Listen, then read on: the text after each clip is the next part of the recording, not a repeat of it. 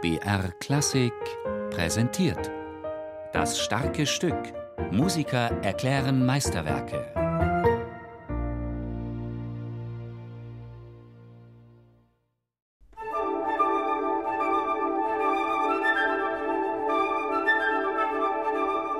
Jahrmarktsgetümmel in St. Petersburg.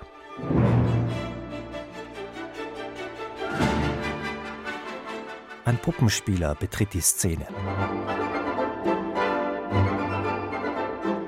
Die Marionetten erwachen zum Leben.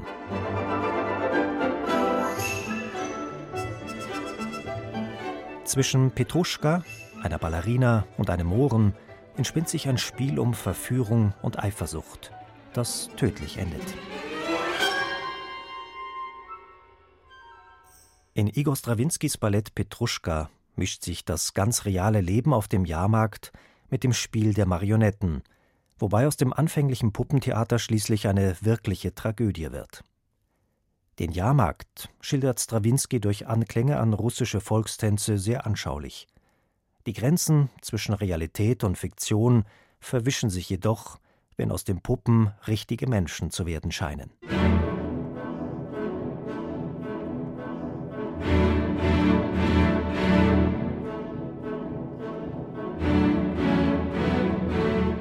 Natürlich ist es ein Werk von der Ballet Russe Period von äh, Stravinsky und das meint, dass natürlich gibt es eine natürliche Bewegung, weil das war konzipiert etwas für Tanz, etwas für Ballett.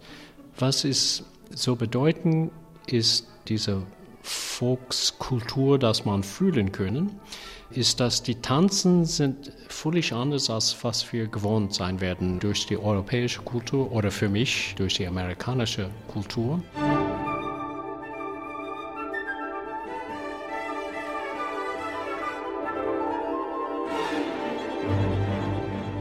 Zum Beispiel die ganz Anfang, diese Introduktions, die hohe Holzbläser, die Themen mein Original, als ich Student war, Art das zu spielen, war sehr, sehr rhythmisch präzis und mit einem ziemlich virtuoso Tempo.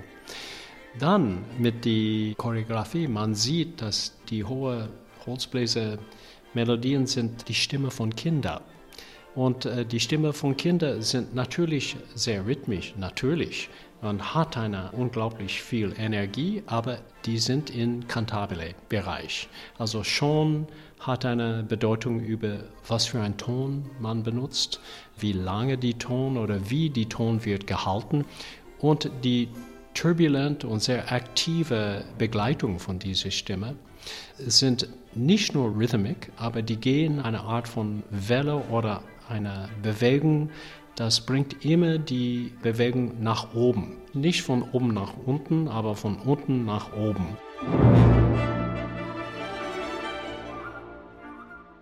Auf die reale Volksfestszenerie folgt das Kammerspiel der Puppen. Petruschka, der ewig unglückliche Held aller Jahrmärkte in allen Ländern, wie Strawinski ihn nennt, versucht die Ballerina für sich zu gewinnen. Diese interessiert sich jedoch mehr für den Mohren. Es kommt zum Kampf zwischen den beiden Rivalen. Wie wir wissen in die Petruschka, die Tragödie ist traurig, aber ist es auch bitter, ist es auch ironisch, hat etwas mit Schicksal zu tun. Die Persönlichkeit hinter dieser Geschichte sind sehr komplex. Man kann alle diese komplex Ebenen von Emotion, von Geschichte, von Perspektiven durch die Musik von Stravinsky realisieren.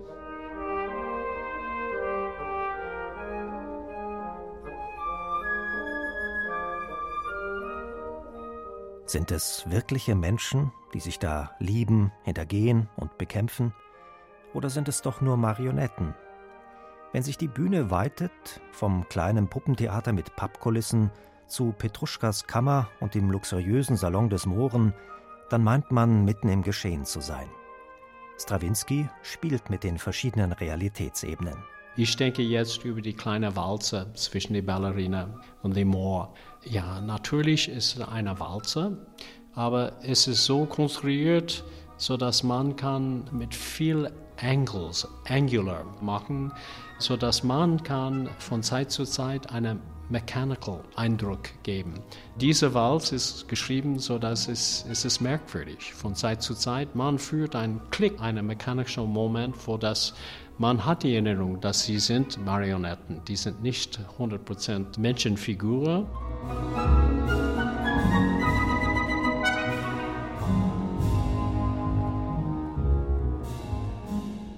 Dieser Walzer ist inspiriert von einem Stück von Josef Lanner. Und zur Schilderung des Volkslebens verarbeitet Strawinski reale russische Tänze und Weisen. Sein Anspruch auf Realismus ging sogar so weit, dass er sich einem Leierkastenspieler vor seiner Wohnung eine Melodie abgelauscht hat. Dieses Stück entpuppte sich schließlich jedoch als Schlager eines anderen noch lebenden Komponisten. Die höchst reale Konsequenz: Strawinski musste fortan Tantiemen bezahlen.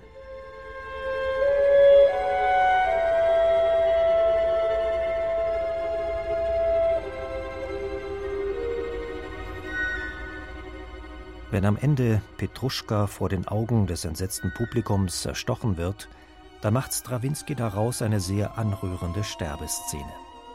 Sofort werden die Zuschauer jedoch in die Jahrmarktsrealität zurückgeholt. Zum Schluss aber nochmals eine Pointe. Petruschka kehrt als Geist zurück. Was ist Schein, was ist Sein?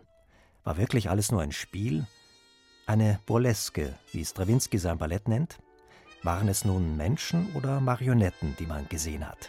Kann man diese Marionettengefühl manchmal spüren, in wie die Musik geschrieben werden? Absolut, man kann es spüren.